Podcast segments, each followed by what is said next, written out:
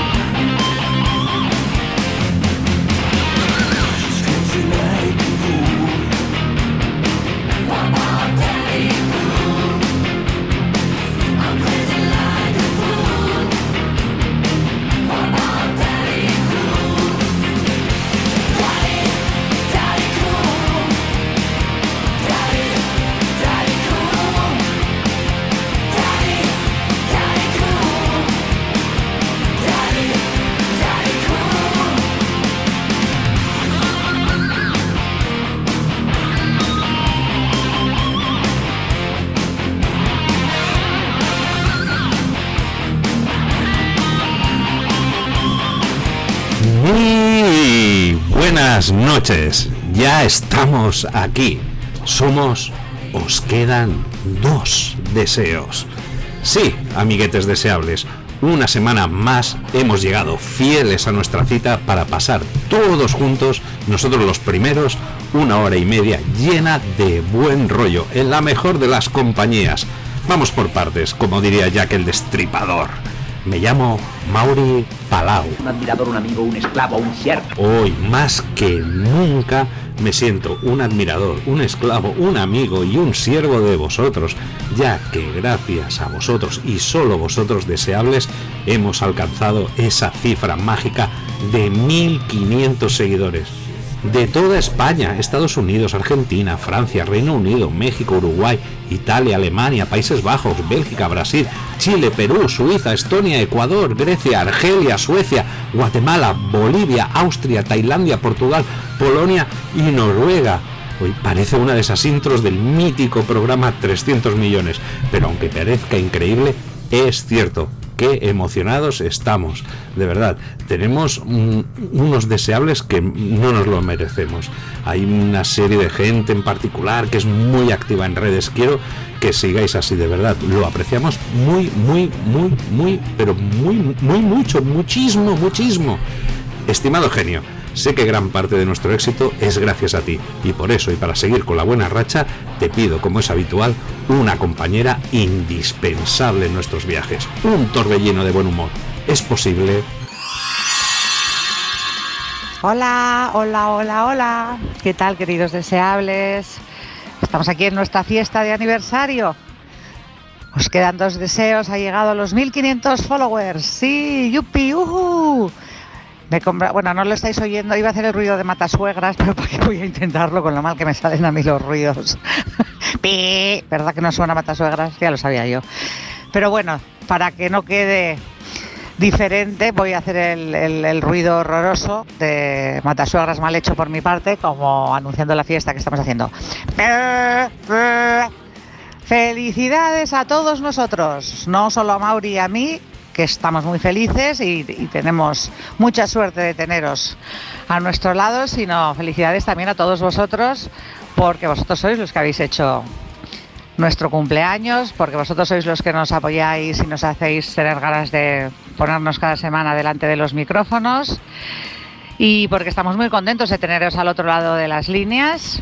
Eh, esperamos vuestra, vuestro feedback todo lo posible, mm, enviadnos mensajes, eh, escribirnos en la página del Facebook. eh, Haced lo que queráis. Eh, el, el programa es nuestro y vuestro, es de todos, ¿vale? Os queremos mucho, deseables. Un beso enorme. ¡Feliz 1500 followers a nosotros! ¡Uh! Pero mira que es maja, es que, ¿cómo no, cómo no la voy a querer? Gracias, Reyes. Ya que todavía recordaré el nacimiento de este programa. Me acuerdo, le llamé un viernes y le dije, oye, ¿te apuntas a realizar un programa? Hace años, ¿eh? que ya habíamos fantaseado con esa posibilidad. Hay una fotillo por ahí que ha tenido bastante éxito de una de nuestras primeras reuniones, que era la génesis de este programa. Y ella, oye, no dudó ni un solo segundo. Y en tres días ya estábamos, ya estábamos ahí realizando nuestro primer programa. Por supuesto, no me puedo olvidar y no podía faltar una de las partes más importantes para tirar hacia adelante este proyecto. Sin su apoyo y maestría técnica, esto no sería lo que es. Oye, un fuerte aplauso para estos dos grandes profesionales a los mandos, Xavi y Diego ya lo tenemos todo. Tenemos a nuestra estimada Reyes, tenemos a nuestros técnicos, eh, pero como ya os hemos comentado en redes, hoy es un programa muy especial, que os lo queremos dedicar con todo nuestro cariño, ¿eh? confeccionado a raíz de vuestras votaciones de cuáles han sido vuestros momentos favoritos. Al final, al finalizar el programa, os daremos alguna pista de lo que estamos preparado, preparando, porque actualmente estamos inmersos en una cosita muy especial para estos próximos días.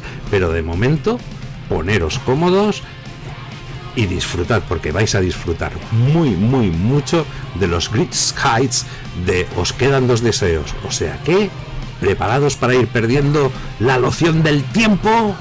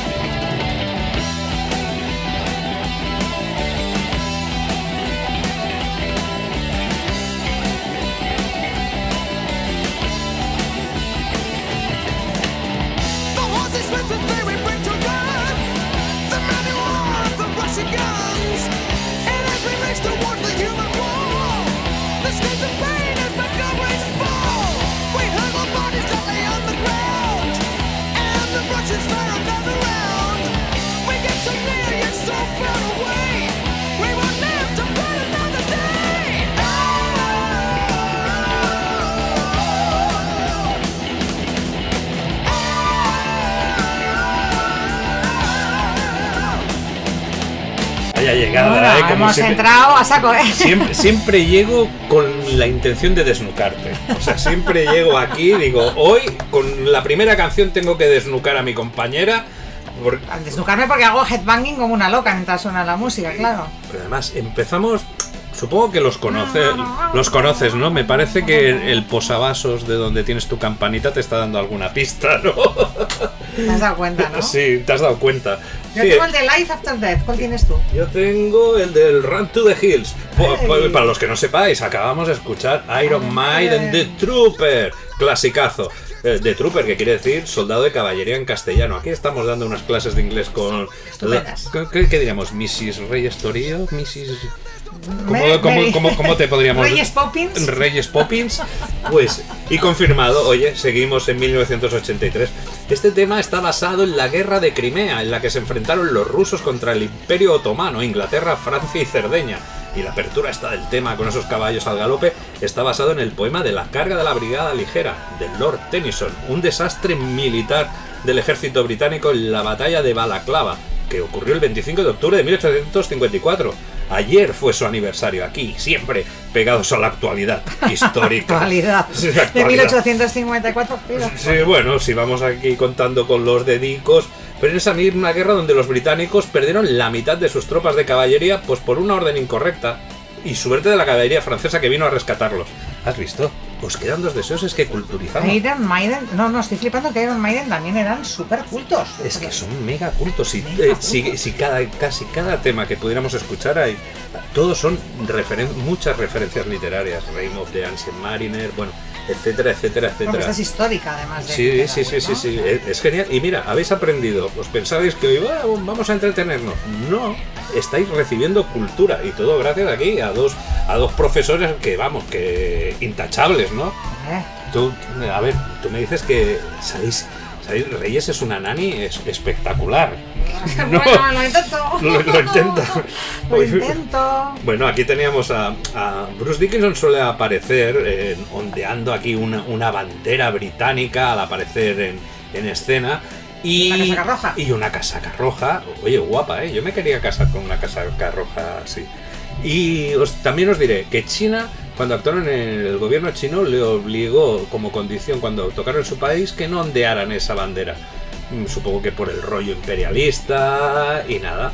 Pues aparece ahí nuestro amigo Bruce como en la portada del disco. Maiden ha sacado una cerveza con el título de esta canción que también ha tenido mucho éxito. Oye, un- una cosita, yo eh, hablando de esto de caballerías y cabalgadas que, que hemos oído ahí al bajo de Steve Harris tan, tan, tan característico, ¿tú has, mm, has montado a caballo algún bicho? Sí. ¿Sí? Bueno, a caballo monto bast- bueno, bastante bien. Hace siglos que ¿Sí? no, pero. Eres sí. una amazona. Una amazona. A ver, ma- monto a silla americana, ¿eh? no monto silla inglesa. Yo no voy con el rollete este ti, ti, ti, ti, que es el, digamos, más mm, elegante, eh, como se monta habitualmente aquí. Yo aprendí cuando estuve en Estados Unidos y entonces aprendí en la silla de cowboy, que es Sí.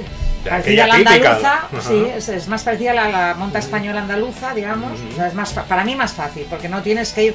La inglesa vas, no, no vas sentado en vas con el culo en pompa todo el rato, pim, pim, pim, pim, y, y la- los estribos muy altos. Yo monto al estilo cowboy, que es más fácil porque vas sentado. Y con gorro y todo. con Hombre, tú. Me puedes imaginar, yo no me.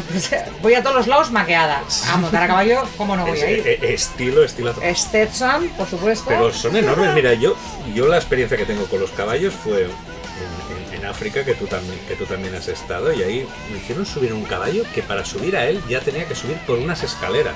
Yo aluciné. Enorme. Enorme, enorme. Y el caballo es que me llevaba a mí. Y esa es la característica seguro que es el error de lo que no ha de hacer uno.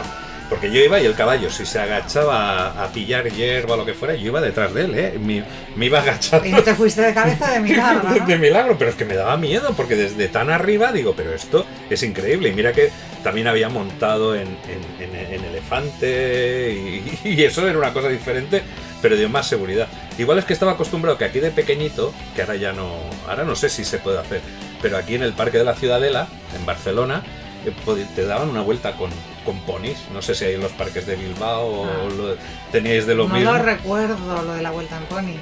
Yo recuerdo eh, el burro taxi de mi hijas. El burro taxi de mí. burro taxi de mi hijas. Bueno, sí. característico, pero, Y te pero montan en taxi, un que- burro. pero te No, es una un- broma, es una broma, no es un Ah. taxi de verdad. Ah. Pero le ponen al burro un cartel de taxi y lo que hacen es darte una vuelta por el pueblo, mi hija, es que es súper chulo.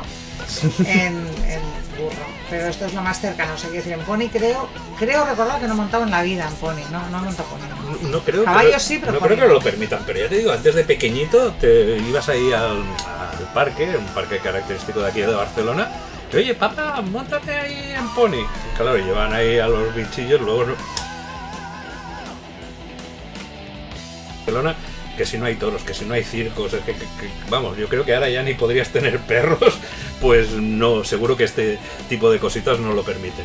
Pero bueno, oye, podríamos quedar un día y me enseñas a montar a caballo, porque vamos, yo Hombre, Y me ah, quitas se el tarda miedo. un poco. No, Sí. no, más que nada, ¿sabes qué pasa? Que tú probablemente este caballo enorme de África que dices era un caballo que ya estaba acostumbrado a llevar gente y te podía llevar él porque sabía lo que tenía que Sí, hacer. sí, sí. Y no le pillaste en un mal momento, porque claro, todos tenemos un momento de rebeldía.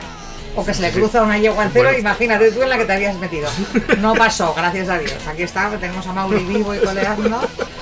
Pero, pero en el principio la historia es esta, o sea, lo, lo principal de aprender a montar a caballo es a que, aprender a que dirijas tú.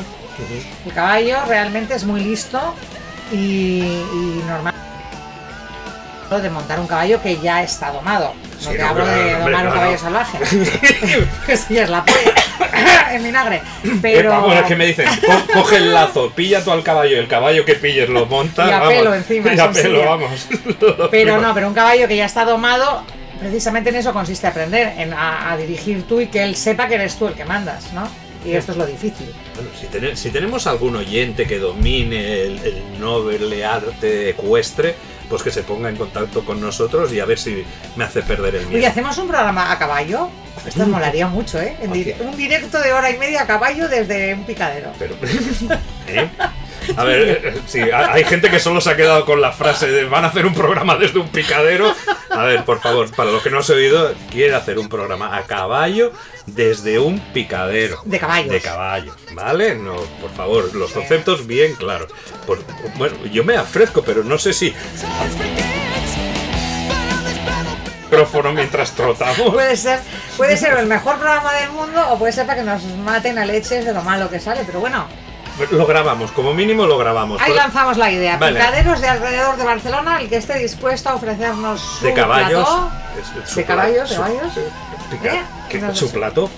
Eso no, su picadero como plató para. Ah, vale. Como estudio para grabar el programa. Estamos Vale. dispuestos, ¿eh? Exacto. Ella, A jugarnos el ella con el vida. percherón más bestia y a mí si me dejáis un pony por recordar viejos tiempos os lo, os lo agradecería. Aunque ahora por favor a un pony igual lo troncho. Entonces, no, no, Sería tortura un animal. No, no, no. Vale, vale, vale. Hacemos un vídeo. Si tú vas en pony y yo, en un inmenso, no un perchero, no un árabe de estos inmensamente grandes, ¿vale? Vale. Y, y aparte yo voy a quedar elegante, esbelta y maravillosa y tú vas a quedar Don Quijote se había pensado lo mismo, te iba a decir. Por si queréis aquello, una versión punky de Don Quijote y Sancho Panza o Madein, nos quedan dos deseos, ya sabéis, estamos a vuestra disposición. Hola, soy Belén Cuesta Yo soy Ernesto Alterio. y os mandamos un saludo y mucha suerte para... Os quedan dos Os deseos. quedan dos deseos.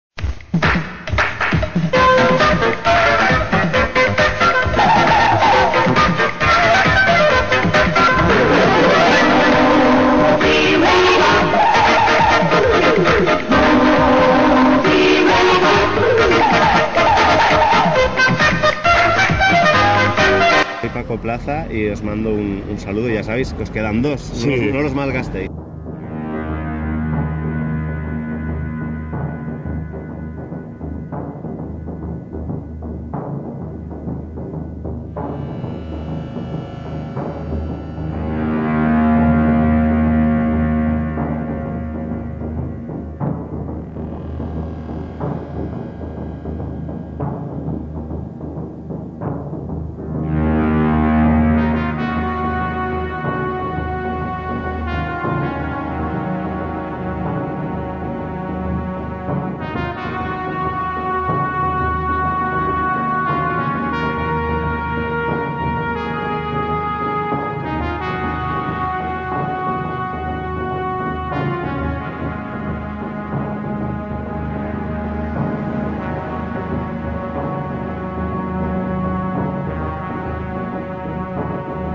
¿Qué películas más buenas te lleva a ver? A ver. Esta, esta te ha gustado, ¿eh? Bueno, esta es un clasicazo. Un clasicazo, pero que las de revisar, si estás bien. Encima he buscado asientos centrados, que nos ha traído el acomodador, como en los buenos tiempos. Con linterna.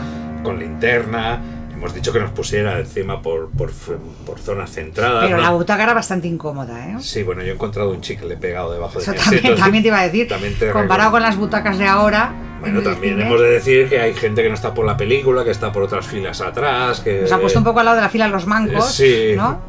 Bueno, en, en la fila de los mancos en esta película es preocupante. ¿Qué será? Cada vez que aparecía aquí nuestro amigo Arnold Pumo, el otro, eh, en bolicas, era aquel momento, ¡ay, rápidamente! bueno, me hago un No, selfie. pero eh, esta es una película que siempre hay que revisar, claro que sí. Aquí, y además que es un colega nuestro, porque es que es un robot que pierde la noción del tiempo. Mm. Eh, Eso sí, ellos llegan en pelotas y, y nosotros, por, por suerte, para nosotros mismos, para nuestros oyentes igual sería un deleite, pero por suerte nosotros viajamos en el tiempo y bien vestidos y bien arreglados y bien maqueadillos. Para mí es una obra maestra de la ciencia ficción dirigida por el gran James Cameron. Era su segunda peli, ¿eh? ya que antes había rodado.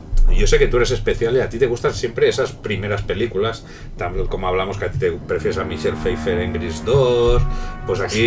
Yo- hombre, ya empezamos otra vez. Ahora empieza la sesión Pecos. La sesión y la Pe- pelea Mauri Reyes. No, porque yo sé que tú eres freak en este aspecto, que cuando yo te digo, sí, Terminator, pues tú dices, no, es que James Cameron era mejor en su primera película, Piraña 2, Los Pues vampiros. no, pues no. ¿Cómo que Piraña 2 es una mierda, pintada en un palo. O sea, Hombre, yo te tengo ahí como muy entendida, tú eres de aquellas de que cuando la gente dice, este grupo, no, pues el primer LP era lo no, mejor. no, no, soy todo lo contrario a ¿Sí? eso. es- ¿Sí? El este que dices, por favor, de los autentiquillos. No, no, no, todo lo contrario. O sea, de Piraña 2... Piraña 2 no me mola. Bueno, de hecho, te, te voy a decir con toda sinceridad, no la he visto. No la has visto. Creo que no he visto ni Piraña 1, o sea que... No has visto ni Imagínate. una piraña. Ya dos pirañas juntas. No, creo que Piraña sí que la vi en su momento. Pero vamos, ni me acuerdo, aparte de eso, de pirañas que atacaban a la gente, no me preguntes más sobre la Pero que película. era buena, Pero desde luego Piraña 2 no la he Piraña visto. te metías ahí en el agua y ya sabes que está, pero Piraña 2 salían del agua, eso no te lo podías esperar. Yo el único Piraña que me gustaba era el de verano azul. Sí, vale, vale. Vale. Mira, yo creo que ir al cine contigo para mí supone, supone problemas. Bueno, se dice, se comenta y se rumorea que la, la idea de, para la película le vino a James de tras sufrir una fiebre muy alta y le provocó una pesadilla donde había un robot envuelto en una bola de fuego que quería matarlo y, y estaba ahí agobiado. ¿Tú has tenido pesadillas que te han dado ideas para algo? Eh, sí, pero, pero todas imposibles de llevar a la práctica. Yo tengo unos sueños absolutamente bizarros que me levanto pensando, joder, qué pena que esto no pueda pasar en realidad. Pues igual te hubiera dado para una película. Claro, pero como no soy directora de cine, Bueno, pero ya sabes, estamos en un año en el mira, que- igual hago Piraña 22 y con lo que y con lo que me saque y los, chup- empiezo, los chupatintas de... empiezo a rodar y además, mis sabes, sueños. y además sabes que estamos en unos años en el cual siempre propondremos para el casting a Al Pacino Robert De Niro para el papel protagonista. Por si acaso no puede ninguno de los dos, Dustin Hoffman, Dustin el Hoffman, mismo paquete también. Básicamente. Pues, a ver. Pero que tienen que hacer de, de, de un tío de 18 años.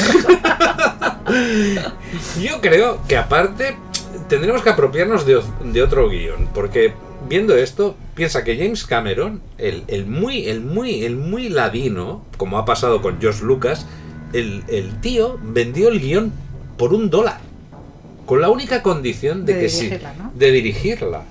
O sea, imagínate si tienes fe en algo, consigues a alguien, mira, oye, tengo este guion, está genial, digo, te lo doy por un euro, pero eso sí, si haces la peli, la, la tengo que dirigir yo. Bueno, genial, genial la idea. ¿Cobró derechos de la venta de entradas? Hombre, por supuesto, de la recaudación, pues me imagino que el hombre se lleva su, su proporción como, como director y, y ahí tiene eso, hombre. Bueno, no siempre, ¿eh? hay veces que contratan director, le pagan su cachet y de los beneficios de la película no cobra. O sea, eso depende del contrato que hagas. ¿eh? Hombre, tendremos que ir. Yo a ver, me- bueno, ahora que estamos. que en este caso sí cobró, porque ya que pues, vendió el guion por un euro. El pastizal. Uy, un dólar.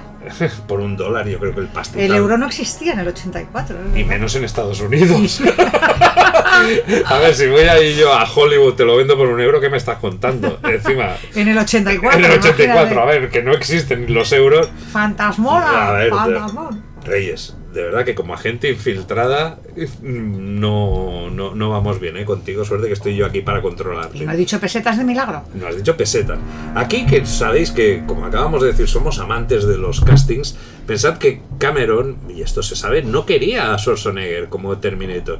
Ya es que solo lo conocía como Conan, y realmente, claro, le parecía mal actor. Piensa que los productores lo querían a Schwarzenegger como bueno de la película. Imagínate, si Schwarzenegger era el bueno, imagínate la mole de tío que tendrían que haber puesto como, como su opuesto. A ver, ¿A quién vamos a enfrentar a Schwarzenegger? Todo eso se solucionó en una cena con nuestro amigo culturista y, y encima Schwarzenegger le dijo, oye, quiero interpretar al malo de la peli. Porque acabo de. eh, estoy inspirado por el Jules Briner, el que Toy Dolls decían que era un skinhead en la película de Westworld. Y oye, me he impregnado esos movimientos robóticos y creo que soy capaz de, de hacerlo. Eh, Cameron tenía en mente a Lance Henriksen, que ahora lo estamos viendo en una película de, de, Viggo Mortensen, un gran actor, y que llegó James Cameron, imagínate que flipados en aquella época. James Cameron le dice a su amigo Lance, porque ya, ya era amiguete, oye, tengo una reunión con unos productores. Te vienes, esto lo contó él en una entrevista, te vienes a la reunión antes que me presente yo, te maquillas, te pones como papel de plata aquí en los dientes, das una patada en la puerta, no dices nada, te quedas mirando a la peña y te vas y luego entro yo en la reunión. Pues esa fue la presentación que hizo el James Cameron ante los productores para presentar la película. Luego los productores dijeron, vale, tira para adelante, pero a este tío no lo queremos ni, ni de coña. A este papel de, de Terminator también se presentó OJ Simpson, pero se ve que tenía ahí una pinta con muy, muy amable. Pues fíjate luego cómo Sí, acabó, ¿eh? Imagínate amable. la historia, pero en aquella época, ¿te acuerdas? Lo veíamos en aquellas películas de agárralo como puedas, era un- una Sí, persona sí, que... pero era un pieza luego al Sí, final, ¿eh? Pues podría haber hecho... O.J. Simpson. O.J. Simpson, oh yeah, Simpson, ¿qué podríamos decir? Pues muy bueno, pero yo me imagino O.J. Simpson, si lo ven con, con esa pinta amable, eh, ¿qué, qué, qué hubiera dicho? En lugar de... Ay, volveré, oiga, si no es mucha molestia, vuelvo en otro momento. Ah, Y luego, te- y luego te apuñala. Claro, Bueno, luego te ponían- Pero me imagino, porque todo esto viene en aquella escena que el tío va ahí a la comisaría, que, oiga, que aquí no puede entrar, el otro, volveré. O- OJ Simpson, oye, ah, sí, bueno, si no es otro momento, vale, ya le relleno, vuelvo, vuelvo cuando a usted le vaya bien, que va Y un acto poco... seguido se cae por las escaleras y se rompe se, se esnuca el pobre. Nah, no lo veo, no lo veo. No lo ves. Hicieron muy bien en no poner a OJ de O protagonista. sea, seguimos aquí manteniendo las buenas ideas, tenemos que influir que mantengan eh, este, es lo este que le hemos dicho a James Cameron, ¿no? Aquello, no cojas a OJ. No, OJ, no, no, no jodas. No jodas. no, no jodas con Simpson. No, ¿eh? no, no, no lo vemos, no lo vemos. James, cambia, Bueno. cambia de prota. Luego tenemos aquí que en España, y esto lo sabéis todos, o sea, estoy diciendo cosas que tal vez eh, lo sabéis, pero por si hay algún despistadillo, sabéis que la frase mítica eh, del Sayonara Baby era hasta la vista Baby, en estos traductores que tenemos, y... Lo que quiere decir es que en, en el original en inglés se despedía en español. el- Sí. En castellano, el, Schwarzenegger. Ah, Y Schwarzenegger. claro, como aquí doblada, eso no tenía ningún sentido. Pues le vamos a meter japonés, porque ya ves, ya me, ya me dirás. Yo creo que hubiera sido más lógico haber puesto See You Later, ¿no? En Ah, inglés. alligator. no, ¿no? baby, no, See You Later, baby. Sí. Y no japonés, japonés es aquello de es, estas cosas que hacemos en este país por peteneras, o sea, como traducir Some Like It Hot por con faldas y a lo loco, o sea, pero ¿por qué? O sea, ¿qué necesidad? Pero qué flipado, ¿no? Claro. También me encanta, ¿eh? El tío que viera ahí Sam Lockett Hot, ve la película y dice, con faltas y a lo loco, porque hay unos que se traviesten. Claro, pero yo me he pasado años quedando como una auténtica garrula hablando con gente americana o inglesa que me decían eh, Some Like It Hot y yo, pues no sé qué peli es. No puede ser, Reyes, el clásico este no lo has visto. No. Mm, Claro, de repente, ah, with skirts and crazily. Vale, vale. en fin. En fin. Pues por eso digo que lo del Sayonara a mí me parece un poco una licencia del, del, do- del doblador o del... Sí, vamos, que nos la metió doblada en que, este caso. que vamos, que no hay na- tampoco necesidad, que podían haberlo hecho perfectamente en inglés y eso hubiera tenido sentido. Bueno, ¿No? aquí tenemos al, al- al bueno, que ahora sí que sabemos. Hoy nos hemos traído la lección aprendida. Michael Biehn quería interpretar al T-800 en lugar de a Kyle Reese. ¿Vale? El bueno que acabó interpretando. Oye, en este caso es que podemos decir bien, Michael Bien. Por eso me puedo acordar de su apellido. Y por supuesto, no podemos olvidarnos de la gran heroína, porque aquí tenemos la... A ver, es que Reyes... Sarah Connor. Sarah Connor, tu versión reivindicativa, dura. Tienes que reivindicar a esta Sarah Connor, a esa Linda Hamilton. Tenemos una suerte en estos años 80 en los que contábamos con Ripley, la Sigourney Weaver. Teníamos a nuestra Sarah Connor, Linda Hamilton. Teníamos a todas las chicas de esas películas de terror que acaban, acababan apalizando al Freddy Krueger. sí. Yo creo que de ahí no es la semilla igual de, Del de- neofeminismo. de este feminismo crecer con Hombre, estas eran, mujeres. a mí Sarah Connor me, me- me parecía un personaje motivador, francamente. Sí, sí. Y La primera vez que una tía se pone a dar sopas con hostias. Sopas con ondas. Bueno, Es que sopas con ondas. es que sopas con hostias. esto, esto, es que, es que lo que da Sarah Connor son hostias, no son ondas. Ya, pero sopas con hostias es lo que hacía tu amaita, o como se dice ahí en el País Vasco, si no te comías Amachu. la amachu, tu amachu, si no te comías la sopa, te daba la sopa con, Con hostias. hostias. Pero Sarah Connor era sopa con ondas, como mucho. Hombre, se pelea bastante. ¿eh? Sí, pero no para que te comas la sopa. bien. No, pero la expresión quiere decir que sacude cascoporro. ¿Qué más he entendido? A ver, so- sopa con ondas de hostias, con Mira, el otro día ya solté lo de la, lo de la ensalada mental en una empanada. Y hoy sopa, sopa con hostias. Es que tienes un concepto, vamos a crear el, el lenguaje reyes castellano, o sea, eh, tenemos una ensalada mental, te voy a dar una sopa de hostia, Claro, claro, de aquí viene perdiendo la noción del tiempo. pero que perdemos la noción del tiempo y perdemos muchísimas cosas. Oye, era una película barata para la época, 6 millones y medio. La verdad es que se, se hizo así como en plan serie B, esa primera parte. Acordaros que estamos hablando de... Sin embargo, impresionaban en aquel momento los Sí. efectos especiales. ¿eh? O sea, utilizaron muy bien el poco presupuesto. Sí, cuando ves el cómo se hizo, cuando ves edición, veías con papel de plata, aquello cuando la aplastaban y que hacían con una especie de LED, se las inventaron todo con un, con un brazo mecánico que lo tenían que hacer perfecto en el momento que rompía un cristal, se las ingeniaron todas, rodaron encima sin, sin permiso en Los Ángeles, los pillaron por ahí y como costaba pasta, pues los engancharon, no, no, no, estamos por aquí y fue un rodaje así a, a, a lo gonzo. Pues, pues esos 6 millones lograron recaudar 78 millones. Yo creo que tenemos que invertir en esta, en esta película. Oye, el inicio de una saga de serie de televisión, de cómics. Oye, Mauri, espera un segundo, espera un ¿qué segundo. pasa? Estamos en el Te veo nerviosa. Estamos en el Aupa, soy el Drogas y quiero mandar a oyentes de Os quedan dos deseos. Saludos, besos, un fuerte abrazo y a seguir disfrutando de la vida. Aupa.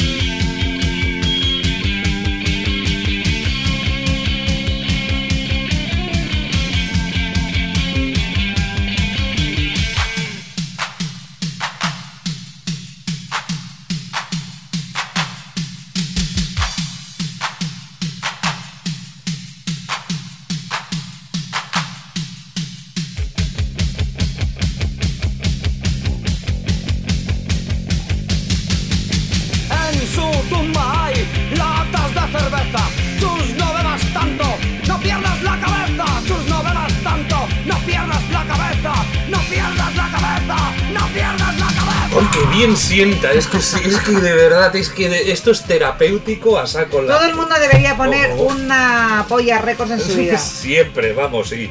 Hablamos canibalismo. La polla récords, uno de mis, bueno, de mis grup- de mis debilidades. el- el- un A ver, grupo- una de, unas de, las ah, mejores letras que se han escrito en este país. Parece Todas, una cosa como muy, muy puncarra, muy cafre, muy no sé qué. Leeos bien y escuchad bien las letras de la polla porque son, como su propio nombre indica, la polla. Yo siempre lo digo y es una. Evaristo es un genio. Es, eh, Evaristo Páramos, yo es una cosa que siempre digo en, en- en- con mis amigos y todo eso. Digo, las letras de la polla Records son la Biblia. La gente tendría que dejar de leer la Biblia. Alguna exageración, pero que para mí es así, porque tú te coges cualquier. Oye, montemos una religión. La polla recordsismo. los pollistas, Pollistas. Los pollistas del nuevo mundo de, de la séptima. Evaristo es Dios y, y yo soy y yo soy su profeta. Es que para mí lo es. Te coges todas las letras. O sea, Es esta- muy bueno. es que no es un grupazo. No sabía qué canción elegir, porque tenía aquello, delincuencia, delincuencia, es que es la vuestra, asqueroso, y te oyes todo el retrato del sistema financiero, bancario, cualquier canción, los- los- nuestra alegre juventud, que da igual. Escrito eh, 25 o 30 años antes de que se nos pasase a nosotros por la cabeza hacer este tipo de análisis. Ojo, ¿eh? Ahora casi tiene 40, estamos hablando del 84, Pues ¿eh? imagínate. Piensa 26 años, no Entonces, disfrutamos en el paro, no Yo en disfrutamos el momento, trabajando. esto hacía poco si lo bailaba y no acababa de, de pillar el trasfondo real. Y, y me di cuenta de la, de la profundidad y de la calidad de las letras de la Polla Records, incluso más tarde, fíjate lo que te digo. Son eso. No somos nada. Poned una Polla Records en vuestra vida. Exacto, exacto, exacto. Ellos dicen Al menos mierda, un nosotros día". amén. Todo da igual. Y encima, si os lo ponéis todo y oís encima la verborrea de Baristo y cuando te sale ahí un me cago en Dios que, que lo dice así, es que sales tú ahí, que, es que te, que te quedas a gusto, ¿eh? Oh, por Y Dios. aparte, claro, yo me siento doblemente identificada porque cuando la gente aquí me considera un poco bruta hablando, pero es que soy vasca. O sea, escucha Evaristo. Sí, Mm, No es porque vengamos los dos de influencia es que además somos vascos que también se mezclan. Entonces, todo este tanto taco y tanta historia, pero lo- sincréticos los dos y straight to the point. sí. ¿Sabes Y, lo a decir? y- y lo a gusto Resolutivos. y lo a gusto que te quedas Son unas letras magníficas. Con respeto, ¿eh? Porque yo respeto todo, todo, todo- todas las ideologías, bueno, ciertas, ¿eh? Pero, y Casi cre- todas. Casi todas, casi No todas, todas. e incluso creencias por educación que he tenido, pero oye, un me cago en Dios, como él dice, bien dicho y así, Ah. lo a gusto que te quedas, Es vamos. muy, muy, muy relajante. Es muy antiestrés. Es, mira, es- yo lo pondría incluso en el nivel de coaching emocional Sí. eh, arriba del todo. O sea, déjate de tanta mierda de mindfulness y todas estas cos- cosas que se llevan en el 2020. Vuelve al 84 y cágate en Dios. o sea. Exacto, si no, luego si sois más millennials, tenéis lo de muchachada, ¿no? Y que hay que decir hijo puta más a menudo, o a- así, pero bueno, eh, a ver, venían de un pueblecito de, de Salvatierra, no sé si, si lo conoces, y es el, Claro. el book insignia del, del punk en nuestro país. Empezaron a, a actuar en directo ya en un lejano 1979, que incluso ahí actuaban en discotecas y el dueño de la primera discoteca donde, donde actuaron dijeron, oye, tenéis dudas de si tocáis bien, dice, pero oye, por lo menos haréis de reír, haréis de reír. Un grupo punk que incluso en esa primera época a mí me hacía gracia porque criticaban al propio punk, el muy punk que era toda esa crítica así, ah, sí, porque lo dicen los críticos, te viste no sé qué, muy pan, muy pan. Es, Bueno, que, que hay más punk que en el propio movimiento. o sea, es que es que eso es genial, eso es genial. En esa época Evaristo eh, era conocido como el flipas, o sea, alucina. Es sal, flipa, flipado. Salve, un álbum que fue grabado en tres días. ¿Cuánto se tarda en grabar un, un álbum? Más de tres días, ¿no? Supongo. Estamos, bueno, en, el, en el punk las cosas iban muy rápido. muy ¿eh? rápido, pim pam, pim pam, pum. De hecho, yo en el, en el neopunk que volvió en los 90 tenía grupos en mi discográfica espectacularmente buenos de neopunk y grabábamos en, En pim, pam, en pum. nada, en nada. O sea, era en directo, venga, todos a una y ala. Porque el punk Sí, claro, se no, trata de verdad, virtuosismo, se trata de actitud, se trata de otra cosa. Y cuanto más fresco y más directo sea, mejor. Claro, es algo que sale de las entrañas. Sale de las tripas, es No, no sale algo elaborado, no puede ser aquellas elaboraciones que vemos de mis adorados. Mm. Uy, va, nos vamos a tirar dos semanas con un solo de guitarra. Ah. Dirán, ¿qué me estás con Tyner? Bueno, eh, Uy, Esto te ha quedado absolutamente 90. Eh, ¿Noventas? Bien, ¿para qué ¿cómo- me estás qué- qué- container? qué- qué- qué moderno. Moderno para el 84, ¡qué antigua! Sí, ya, pues espérate que tengo una 2000. llamada por teléfono, dígamelo y he viajado a los 80, venga.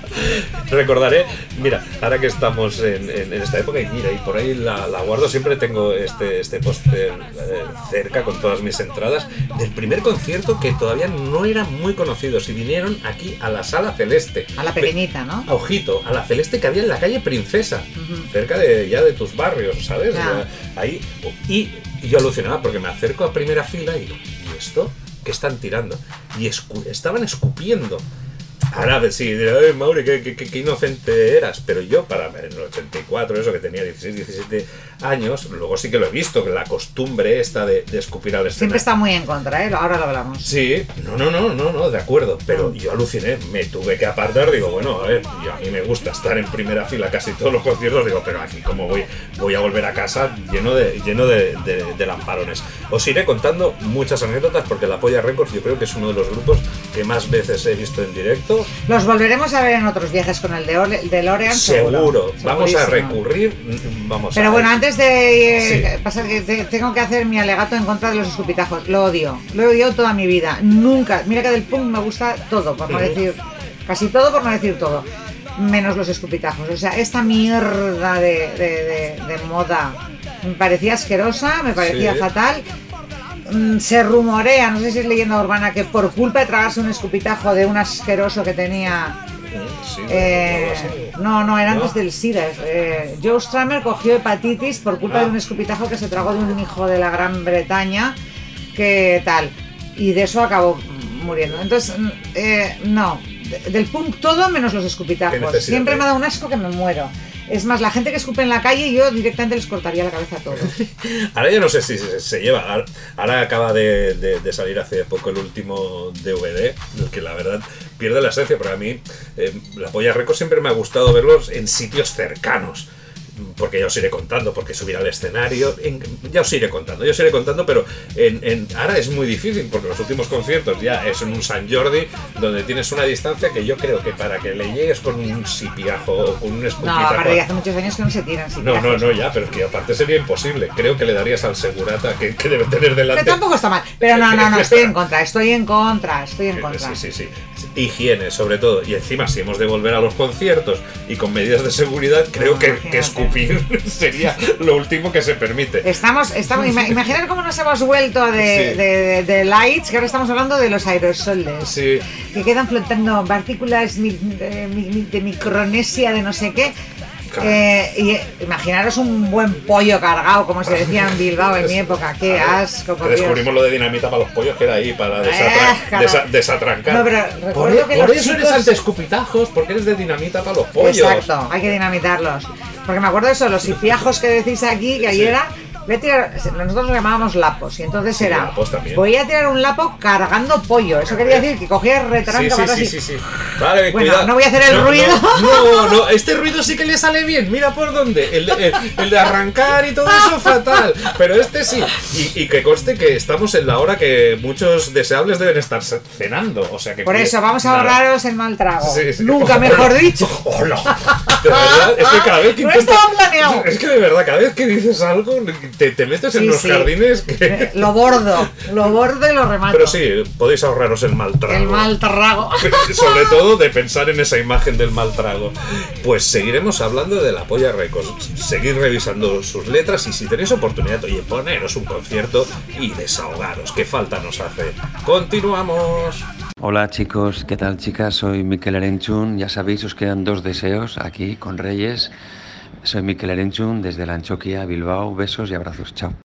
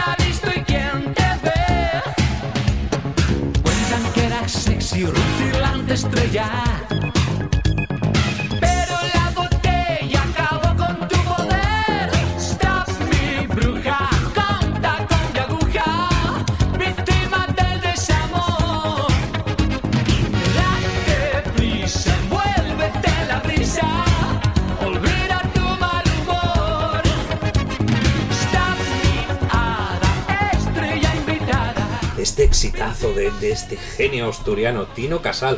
Oye, todo un personaje representativo de, de ese movimiento que aquí no fue muy, muy exagerado, el New Romantic, ¿sabes? Esta especie de mezcla barroca y glam Ah. tan exagerada aquí.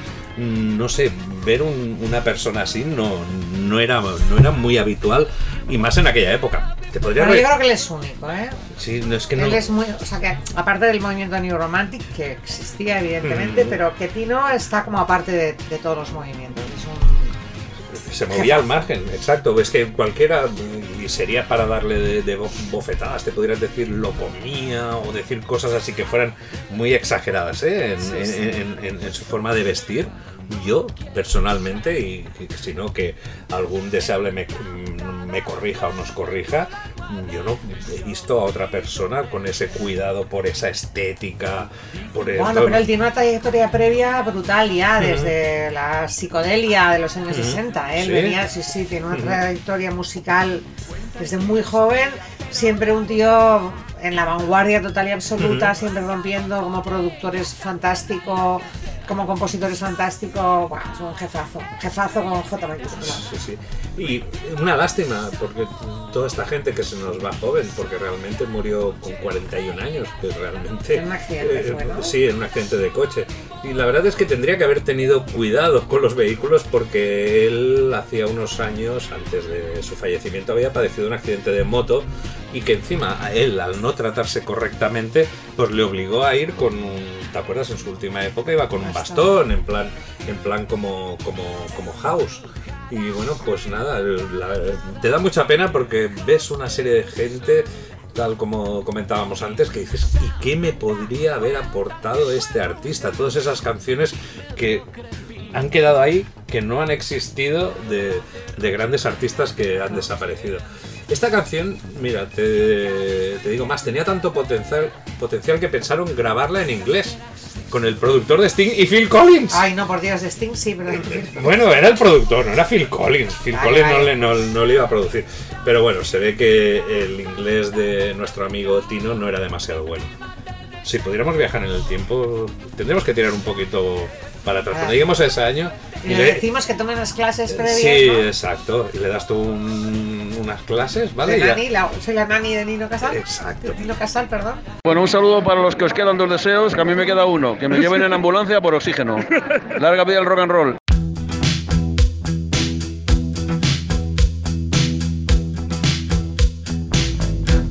I want to break free.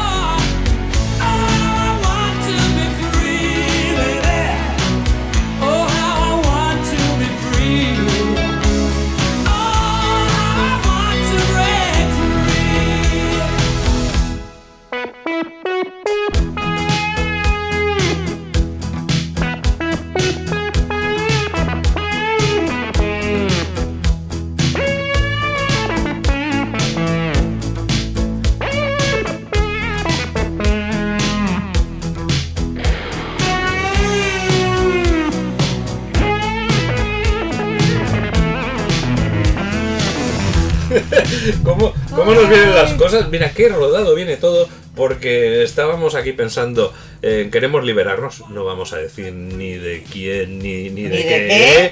pero vamos, todos tenemos muchas ansias de, de libertad y más, y más en, En estos momentos. en estos momentos.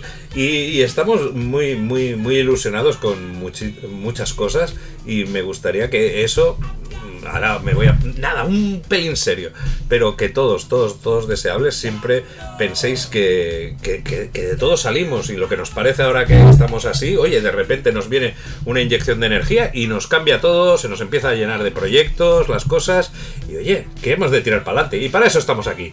I Want to Break Free, mítico tema que, que no necesita presentación, compuesta por el bajista John Deacon, todo un himno reclamando libertad. Lo utilizaron, por ejemplo, en tiempos del apartheid, cuando todavía estaba en prisión Nelson Mandela. También en Sudamérica era un himno contra la opresión. Por eso cuando en Rock in Rio nuestro querido Freddy apareció como en el vídeo, pues le lanzaron piedras, no entendían el, el tema, el, el tema este. Si este vídeo, eh, que en algún, tú en algún momento lo habrás imitado, ¿no, Reyes? Yo lo he hecho.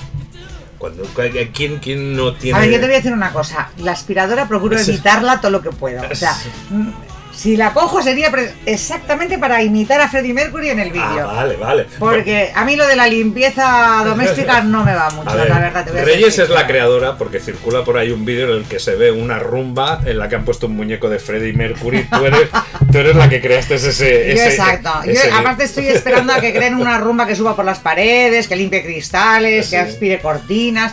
O sea, yo la verdad. Yo- eh, Desde aquí mando un saludo, no diré, no, no, no diré el nombre, él, él- él sabe quién es y además no pasa nada. Que unas fiestas fin de año, encima acabar, que ya estabas con el vaso que ya se te iba más para afuera que para adentro, y tenías un colega que te estaba haciendo de Freddie Mercury todo el rato. Y Con la aspiradora, Eh, que- No, no, no, no, con, con la fregona, pero digo, pareces Freddie Mercury y esto ya era. pero Freddy lleva la aspiradora, cariño. No, sí, pero nosotros. Ah, no, no, no. Espera. No, sí, de esas Freddy antiguas. lleva la aspiradora, sí, de, de esas claro, antiguas. sí. Pero bueno, nosotros ya en esas alturas, a las a no sé qué horas que ya salía el sol, con una fregona, pues nos parecía lo mismo. Tampoco estaba sonando. No, no estáis muy puestos en el mundo de la limpieza por lo que veo, ¿eh? Porque no, eh, tiene nada eh, que ver. la Estábamos fregona un poco más aspiradora. en, en el mundo del rock o de Freddie Mercury que, que bueno. Bueno, o sea, que te has vestido de tía entonces para pasar la fregona no, y... no, Te- no, y te lo confesé, la única vez que me, me he vestido de, de tía, y bueno, y así muy... En las trillizas. En las trillizas. En las o sea, trillizas, eso, eso ha sido la única vez. Mira que me han propuesto en carnavales, no. Oye, eh, ya me no- podéis ir dando una medallita. He Sí. conseguido por primera vez en la vida que Mauri Palau se vista sí. de tía que- haciendo de trillizas. Éramos las dos, las dos trillizas Lo- de oro. lo único- Tiene, tiene, tiene bemoles la cosa. Des- después de tantas décadas y gente insistiendo, porque lo típico me rebotaba siempre en carnaval, pues nos vestimos de no sé qué, y todo, no, no, no, yo siempre he evitado el, el cambio de, de- de sexo, por- porque sé que soy tan atractivo como mujer. Bueno, vale, continuemos. Eh, todo- todo- Sé que soy tan atractivo como mujer que voy a provocar Sí, a mi sí, paso sí. terremotos entre la testosterona. Tengo un amigo que es muy, muy, muy creído de sí mismo, que cuando quiere lanzar un piropo a una mujer le dice, eres tan guapo como yo en hombre, o si eres tan guapa como yo en hombre. Bueno, pues esta idea no, no, no surgió de, de Freddie Mercury como todo el mundo, igual tiende a pensar, sino que vino de la novia del batería, de Roger Taylor. O sea, yo creo que le hizo gracia, le voy a gastar una broma a, a- a la banda.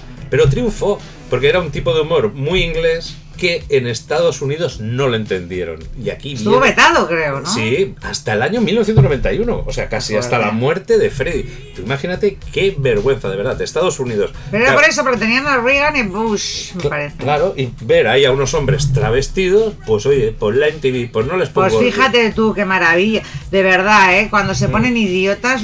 Claro. La MTV, mira que empezó siendo una cosa realmente rompedora, novedosa, aperturista, nos abrió a todos, nos- a mí me explotó la, me explotaba la cabeza al principio la MTV.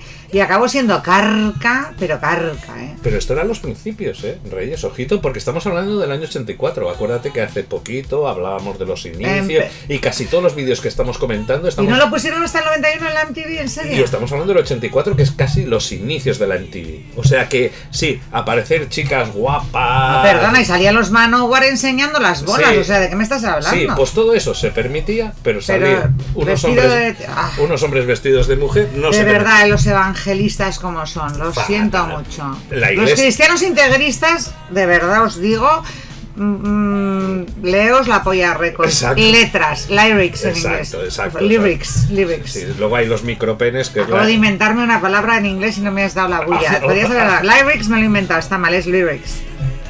Letras, lyrics, lyrics. Lyrics. He, he dicho lyrics, me lo he inventado, se me ha ido la pinza mal. Dame la bronca. Oh, sí. Mal, Reyes. Mira, de verdad, fuera, Reyes, de verdad. Es que el título seguro que me has puesto aquí, eh, Mm. seguro que era falseo, de la Juan Carlos I. Y encima pone Rey emérito. Se lo acaba de sacar, es de una impresora aquí chunga, por Ay, favor. Dios. Y yo es que estaba pensando, claro, me dices, leeros la polla, digo, y digo, a la gente que no tiene mucha, que no tiene, que tiene prisa, digo, leeros el micropene. Estaba- estaba- mi, mi cabeza se estaba yendo por otras No, no, partes. lee- leos por favor las letras de la polla récord y dejar de leer la puñetera Biblia. Exacto, y no queremos que nadie se tatúe nada. Pues oye, mm, pues eso es una pena, porque eso supuso que ya Queen no girara ya más por Estados Unidos, porque claro, al no haber promoción, el LP no triunfó y hasta entonces habían girado. Al no, no promotion, pues no tour. Pues bueno, pues, No giration. Pues exacto. No giration. Esta te la acabas de inventar también, pero ¿qué te- Absolutamente. ¿Pero qué te está Hoy pasando? estoy, estoy, sí. Ahora sí que estamos No soy yo, no soy yo. No giration. Me ha pillado un bicho. El bicho, que no es el bicho. El bicho. Pero que existir el bicho. Del fake English. No, no, me lo estoy inventando todo. Sí, A ver, te- eh, debe ser culpa del, Sí. del, del cha-cha-cha. Del cha-cha-cha y, de- y del Miguel Bosé. Todos estos grandes estrellas se les está yendo la perola con la pandemia. Una canción que no contiene un solo de guitarra, el solo es un sintetizador de esos que te- tantos te gusta. Y mira que durante muchos años eh, Queen se vanagloriaban de que no lo iban, no, no los utilizaban, porque ahí flipabas, hostia, ¿cómo pueden hacer esto? Pues sin sintetizadores. Y aquí lo hicieron. Freddy estuvo a punto de afeitarse el bigote para el videoclip, pero dijeron, no, no, no, que quedas más gracioso con el bigote. Y luego sale esa escena que salen unos bailarines y ahí sí que sale afeitado. Nada, ya sabéis que es un grupo, es que todos los grupos tengo debilidad.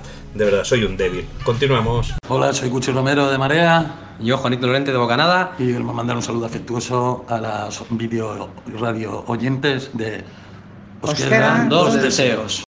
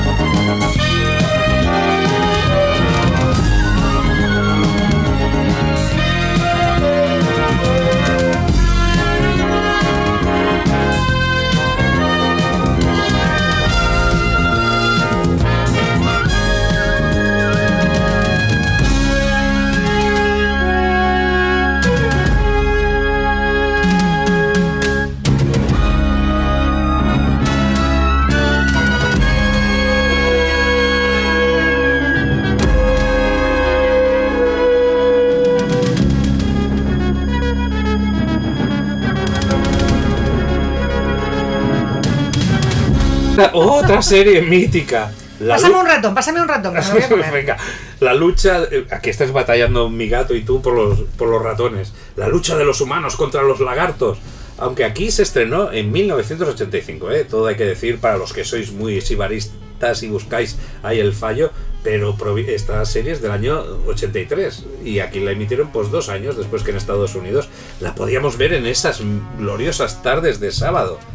Los sábados por la tarde sí que veías la tele. Sí, sí, porque quedábamos sí. siempre después de la peli o de la serie buena que diesen o tal, es cuando quedábamos para salir. Inspirada en muchos relatos clásicos, porque para mí hay uno muy, muy, muy evidente, ¿eh? aunque dicen de una novela, de una distopía del mundo nazi, pero vi un episodio eh, de, de Twilight Zone, que aquí en Cataluña la, la conocíamos como la dimensión desconeguda, no sé si ahí en, en, en Bilbao os dieron de Twilight Zone, que se la Yo no lo recuerdo, posiblemente en la época que yo ya no vivía allí. Cuando mientras vivía yo no recuerdo que la pusieran en la ETV. Yo esto lo he visto en Estados Unidos. Pues hay algún episodio donde eh, el hombre acaba sirviendo de alimento a unos extraterrestres que venían y los cuidaban muy bien y el título del episodio era To Serve a Man, que jugaba con el doble significado este de servir al, al hombre O servirlo como si fuera o- una o servirlo comida. como comida. Ah. Er- Eran esos típicos giros de, de- de- de Twilight Zone que nos tenían tan enganchados. Eh, también, ya os digo, parecía un paralelismo, querían establecer un paralelismo con la Alemania nazi. De ahí, ¿te acuerdas? Si te acuerdas, el símbolo de, Sí. los, de los invasores eh, recordaba ese rojo y negro a la, La esvástica. de la bandera nazi. Acaban de hacer una comparación buenísima de la, la mujer de Trump, sí. de la Ah, Melania, con la, la, con la prota de Sí, V. con la Diana, sí, con con, la la- Diana. con las gafas Las esas. tío. gafotas y tal. Y Pues esa el- cara hierática que tiene la tía, que parece que no- en su vida ha sonreído. Por es- porque igual no puede de tanto botox que tiene, a lo mejor, ¿eh? A saber. Igual es que quiere sonreír y, no, y ya no se puede o mover un igual músculo. es una lagarta. Igual. La, Pero bueno, de las que come ratones. Sí, sí, sí. Es que claro, ahora decir, eres una lagarta. Su- que queda fatal. Sí, eres una lagarta que queda un poquito mal. También llevan unos uniformes ahí como, como muy estilo SS, esas pistolas que eran láser, que, que parecían las Luger, aquel típico. el- el- la pistola nazi que reconocemos. Pues bueno, aquí pudimos ver por primera vez a Robert Englund, el famosísimo Freddy Krueger, pero que aquí hacía como de un pringaillo, que era un. Era una- bueno, ¿no? De los sí, lagartos. sí, era de, de- de buenos que parecía pringaillo. Y todo esto encabezado por el periodista Mike Donovan. ¿Qué nombres se buscan, eh? Ahí en esto, eh, no, Mike Donovan. Es que ya, si naces y te llamas Mike Donovan, ya estás encarado a ser héroe. Bueno, ¿No en Estados que- Unidos no te creas que tanto, es bastante común ese nombre. ¿eh? Aquí no suena exótico, pero Donovan es un apellido bastante común y Mike ni te cuento. De los Donovan de toda la vida. Esto sería un, un, un Miguel Jiménez, o sea, tampoco te creas tú, ¿eh? Ah, sí. Claro. Me estás desmontando unos mitos. Pues sí. O sea, pero claro, yo flipaba. No, los nombres, nombres raros en inglés es, es eh. Benedict, Benedict Cumberbatch, el que hace ahora Sherlock Holmes. Ese es un nombre raro, incluso en inglés. Sí. Tanto el nombre como el apellido son Sí, complicados. pero no es nombre de héroe. Pero tú tienes Mike Donovan. Si tú tienes que contar con alguien y, y tienes eh, eh, Miguel Jiménez, con todos los respetos, eh, que seguro que hay Miguel Jiménez que son policías y bomberos. Y Mike Donovan, digo que venga Mike Donovan. Seguro Sí, que. sí, Ma- pero que es para nosotros el, el- lo de con este nombre, vamos, seguro que vas a triunfar. Pero es un nombre como muy común, como muy común.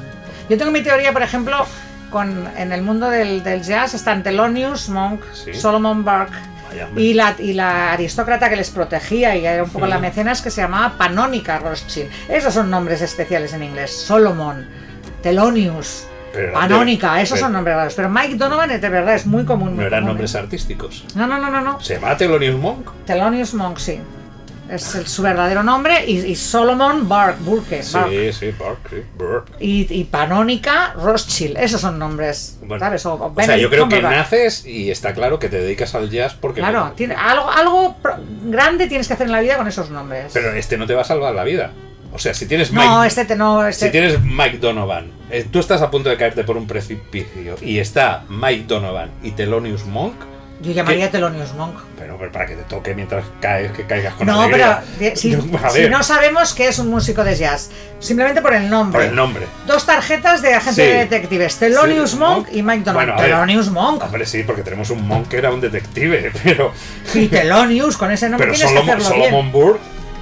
O Solomon, Solomon es una rata enorme, o sea, es que ya lo no, ves con el nombre. sí, no, la verdad o sea, que tú no puedes llamarte Solomon y ser un tirillas blanquito pelirrojo que mida 1,50, no puede ser. Y Burke, no, tienes como una indigestión, tal vez.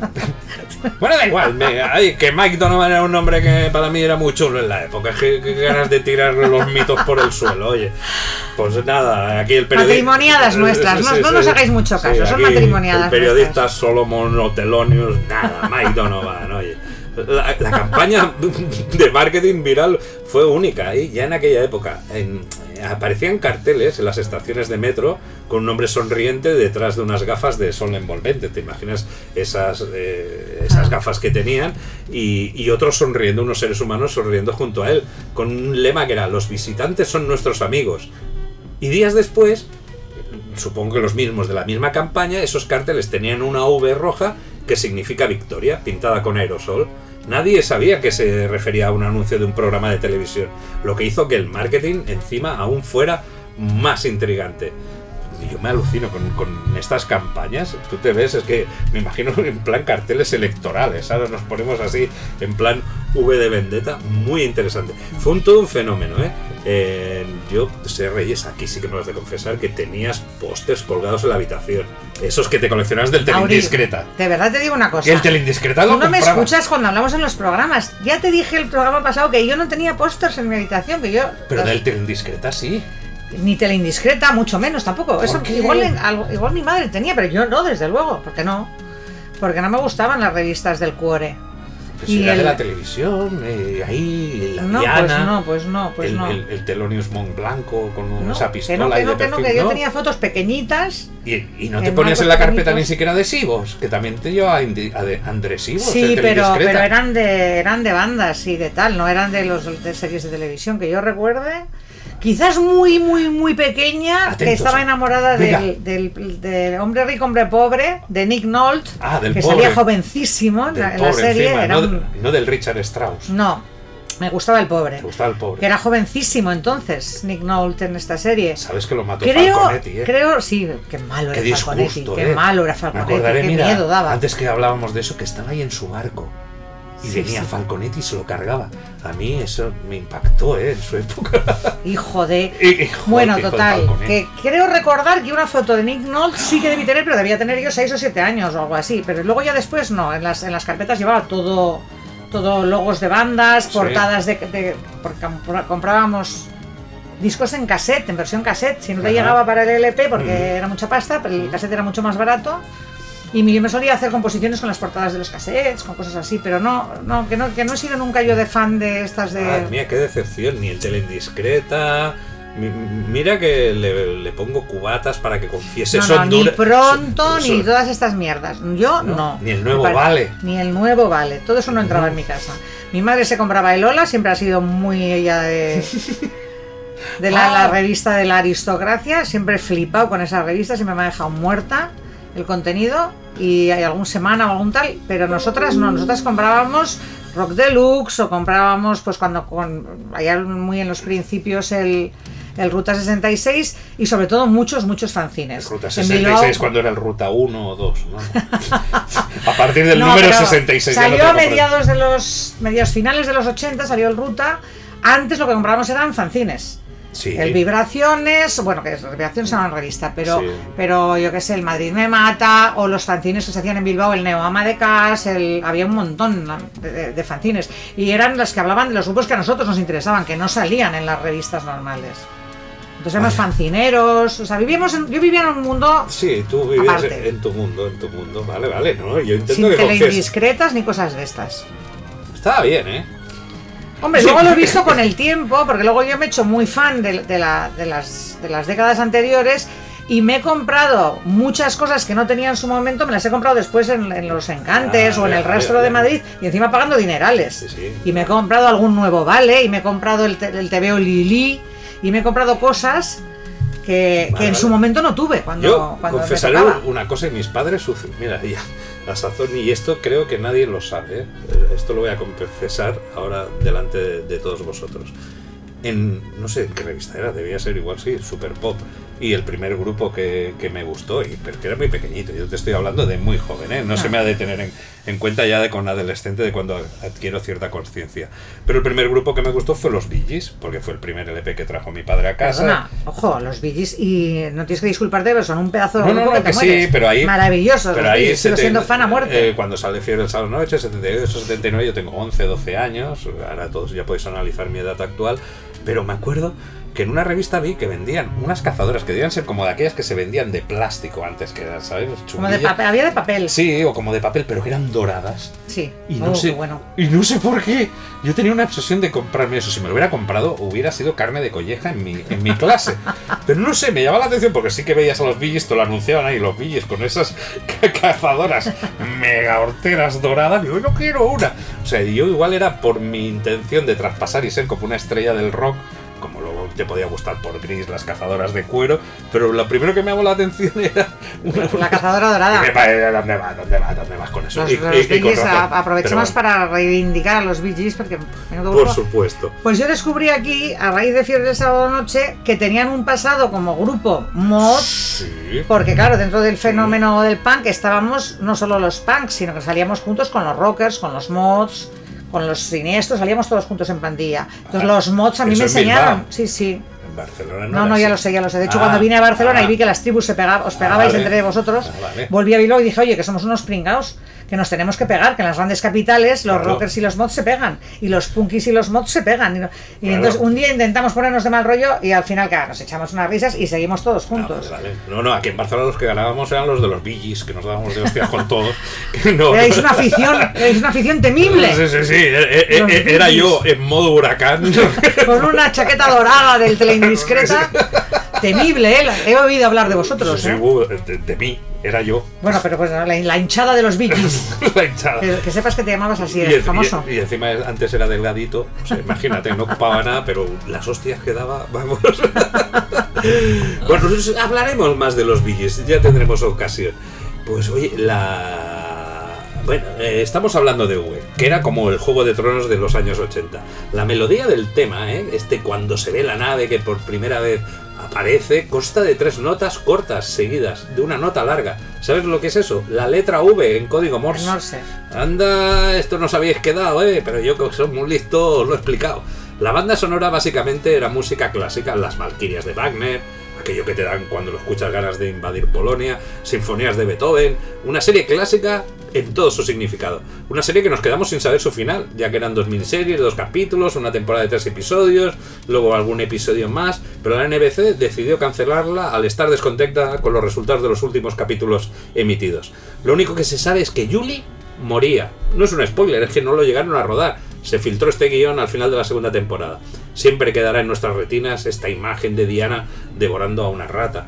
Que yo creo que ahora cuando la vemos es, está hecha mega cutre. Pero en aquella época nos impresionó. Pero ahora cuando lo veo, yo era mandíbula. Por favor, es que es muy. Hombre, claro, es que las, las, es de las am, series de ciencia ficción que ha resistido el paso del tiempo regulín en cuanto a efectos a Efectos especiales. efectos especiales. El resto es estupendo, claro, los efectos especiales en esta, pues. Bueno, les hacían llevar armas normales porque entonces en aquella época los disparos de rayos láser era, era caro hacer el efecto. Y les hacían llevar armas normales porque decían, Pistolas no. de verdad. Sí, porque decían, no, es que esto les afecta más. Mira, matamos un actor, pero nos sale más Sí, barato sí, que comprar exacto. un láser. Pues te mueres, lagartija. Dale un, un Smith Wesson de estos buenos que se, que se maten a palos entre ellos. Venga, brindamos por ello y vamos a por musiquilla, que es lo nuestro. Soy Jordi Obeca y os quedan dos deseos. No, quedan muchas historias de amor. Gracias por tu apoyo, por tu cariño y hasta pronto.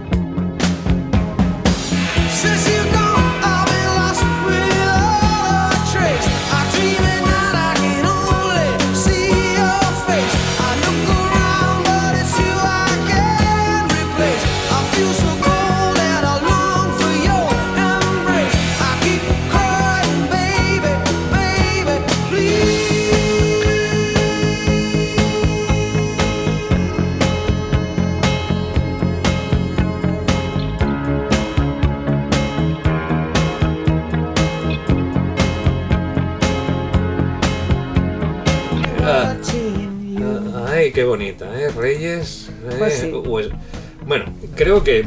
No sé si lo habréis oído, ¿eh? se ha dicho alguna vez, pero es una de las canciones más malinterpretadas de la historia, ya que todos la oímos y la tomamos como una historia de amor, cuando realmente trata de un acosador.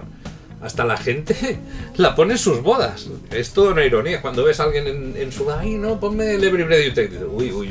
Si supieras de qué va esto, pero bueno. Sting la escribió en Jamaica. Mira, curiosidad. En el mismo escritorio donde Ian Fleming escribía las novelas de James Bond. Eh, la escribió Sting después de separarse de su primera esposa. Supongo que igual estaba un poquito ahí obsesionado con el tema. Perteneciente al último álbum de la banda, The Police, eh, Synchronicity, ya las cosas no iban muy bien entre el grupo. Pero tenemos ahí ese mítico videoclip en blanco y negro, con esos músicos de jazz y un tío ahí limpiando unos cristales, que no sé tampoco, te introducían a veces elementos así random que decir, Sí, bueno, sí, no, los, vale. los directores de videoclips de los Sí. 80 eh, te- piensan que consumían muchas cosas. Exacto, ¿eh? tengo músicos de jazz, tengo ahí un, un- un- se veía el bombo, la batería que se intercalaba con un cenicero. Ya te digo lo yo que tenemos tan presente. que consumían muchas Y luego un cosas. tío ahí limpiando cristales, pues bueno, ahí tenemos a una guitarra increíble a cargo de Andy Summers y una batería grabada en tomas separadas y superpuestas a, a cargo del genial Stewart Copeland. La verdad es que siento de- debilidad por este grupo. En su momento, Stewart Copeland tampoco se percató del verdadero significado de, de esta canción. Es una canción que. Como todos los baterías. Exacto. Todos- el gremio de batería. Perdón, baterías, os adoro. Sabéis que os quiero muchísimo. Pero es que me lo, me lo ha puesto a huevo hacer un chiste sobre que las baterías nunca os enteráis de nada ni de las canciones que tocáis siquiera. Por favor. Un tema que, que es curioso y ahora, ahora lo comentábamos con, con Reyes. Si, si salen ahora, eh, la verdad es que pa- pasarían la criba y mira que tenemos ahí un reggaetón y una serie de, de letras, pero que alguien te dijera que el Every Breath You Take no... Una canción que tú, eh, si llegaran las lentas, igual te diría, Reyes, ¿quieres bailar conmigo? Cuando es una canción que, que, vamos, es un- una, una contradicción en, en- Bueno, en pero, sí misma. como, pero a ver, pero como toda la vida, o sea, los, los tangos hablan de desamores y de traiciones y de no sé qué, y de la, te- te- tú eres mía y te mataré porque eres mía, no sé qué, y se bailan agarrados y, a ver, Hostia, y me voy a hacer un. Antes que has dicho, el rosario, me voy a hacer un rosario. Con tus dientes de marfil. Imagínate esa canción ya, ¿a qué punto llegaríamos? pues sí, eh, el arte es el arte, y entonces, bueno, tenemos que relajarnos un poco. Está bien Reyes, reivindicar cosas. Tenemos que relajarnos, Reyes. No, sí, sí, tenemos que relajarnos Sí, porque estamos Respecto en- a este tema, respecto a este tema. Sí, llegamos a unos niveles ya de corrección política que dan por saco más que otra cosa. A ver, un poco de relax, ¿sabes? A ver, canciones compuestas hace 20, 30, 50 años reflejaban el mundo de hace 20, 30 o 50 años. Y dejémoslo como está. Sí, por supuesto. Otra cosa es que a partir de ahora eh, pidamos otros estándares. Pues bueno, pero aún así yo soy muy. Estoy muy en contra de, de capar y de. Y de censurar. Pues es el una arte, ¿eh? canción la hecha con buen gusto. Yo creo que incluso pueden haber cosas más inadmisibles. Pero yo creo que a día de hoy, incluso un Every Breath You Take, con esta melodía, una canción preciosa, ¿eh? es, es innegable. No podrías decir tú, esta canción no puede salir. Yo no me atrevería a prohibirla. Si el artista la ha concebido con este sentimiento, esta letra en, en la cabeza y. No, perdón, es- es que este, es tenemos que prohibir todas las, toda la- todo el arte, literatura, Claro. filosofía, lo que sea, que se ha hecho durante la historia que hable de un asesinato, porque el asesinato Claro, no está bien. Claro, el sentimiento me ha salido Eh, así. Esta bueno, canción me ha, tra- sabemos. me ha transmitido esta melodía. Claro. ¿Por qué? No, oye, en lugar de decir de que te estaré espiando no sé qué, pues conviértamela en una. Qué bonita eres, cada respiro quisiera estar a tu lado. ¿Sabes? Que A ver, la música tiene que hablar de, de lo que le dé la gana al artista para empezar, pero bueno, puede perfectamente, inclu- yo creo que incluso debe hablar de realidades, de realidades que a veces no son bonitas. O sea, Ujú. toda la música de, de- de protesta o toda la música reivindicativa está hablando de realidades muy feas, muy feas. Y bueno, pero hay que hablar, alguien tiene que decirlo. Eh, si tú te lo tomas como una apología, bueno, pues es tu problema. El artista no ha querido decir Igual el que tienes ¿sabes? el problema eres, Eres tú. tú. Hola amigos que estáis escuchando Os quedan dos deseos de Radio Santa Perpetua. Soy Tony Mook y llevo Tatus, el humorista. Y desde aquí quiero mandaros un mensaje y muchos ánimos para que el programa salga guay, sea divertido y os sintonice mucha gente. ¿vale? Así que saludos para Mauri y sobre todo para mi amiga Reyes, que es muy, muy, muy amiga mía. Y ella sabe más anécdotas de mí que yo mismo. Amigos, mucha suerte y, muchas risas. ¡Mua! Tony Mook, para vosotros. Saludos.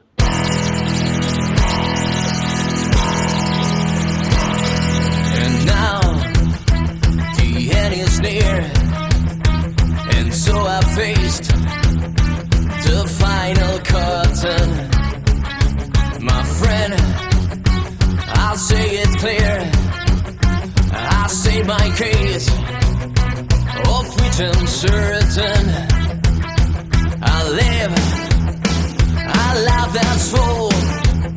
I travel each in every highway. You're more, much more than this. I did it my way. Yes, there were times I'm sure you knew when I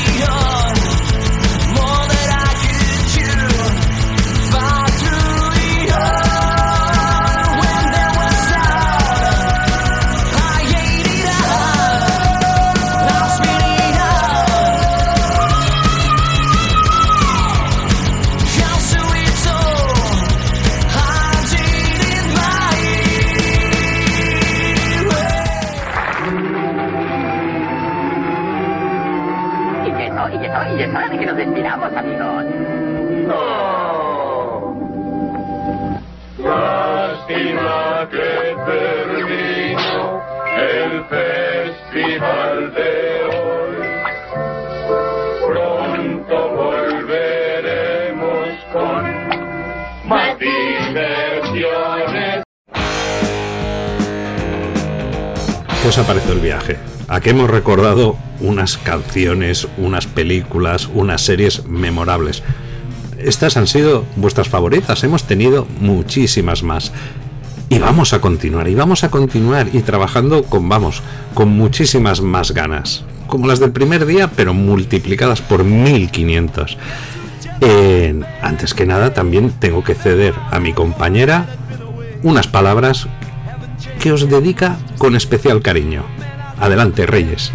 Bueno, ha sido un gran programa, un gran recopilatorio de momentos excepcionales, eh, grandes recuerdos, grandes canciones, grandes películas y grandes programas de televisión, pero sobre todo grandes momentos pasados juntos.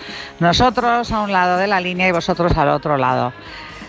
Eh, os sentimos ahí cerquita, sois eh, tan parte del programa como Mauri como Reyes, como yo. Qué horror lo de hablar en, tercera persona. Esto es como, olvidad que lo he hecho, ¿eh? No, lo he dicho, no lo he dicho, no he sido yo. Me parezco ya una, gran, una concursante de Gran Hermano, qué horror. Eh, he pasado un muy buen momento, no solamente en este programa, recordando todo, sino desde que empezó, hace ya casi 30 programas que estamos juntos. Y nos vamos a despedir presentándoos en primicia una super sorpresa para los dos programas que nos quedan de Navidades. Va a ser un especial doble en dos fascículos radiofónicos, el 1 y el 2. Creo que os va a encantar. Eh, es un tema que nos va a entusiasmar a todos, que todos hemos vivido con eh, mucha intensidad en nuestra vida y que vamos a disfrutarlo como verdaderos enanos, nunca mejor dicho. Os esperamos en los próximos programas especiales navideños de Os quedan dos deseos y os envío un beso gordísimo a todos. ¡Mua! Os quiero deseables, os queremos deseables. Pues sí, deseables. Estamos trabajando en una sorpresita que en un par de semanas, ya que la semana que viene es puente y no saldremos en antena, os tenemos preparados unos programas para el día 14 y 21 que son Puturru de Foie. Nada, con ese besote, que yo me hubiera despedido ya con ese besote que siempre os dedica Reyes, pues nos despedimos. Y nos vamos a despedir con la canción con la que iniciamos esta segunda etapa. Los chicos, las chicas están de vuelta, están de vuelta. Un besote. Nos vemos.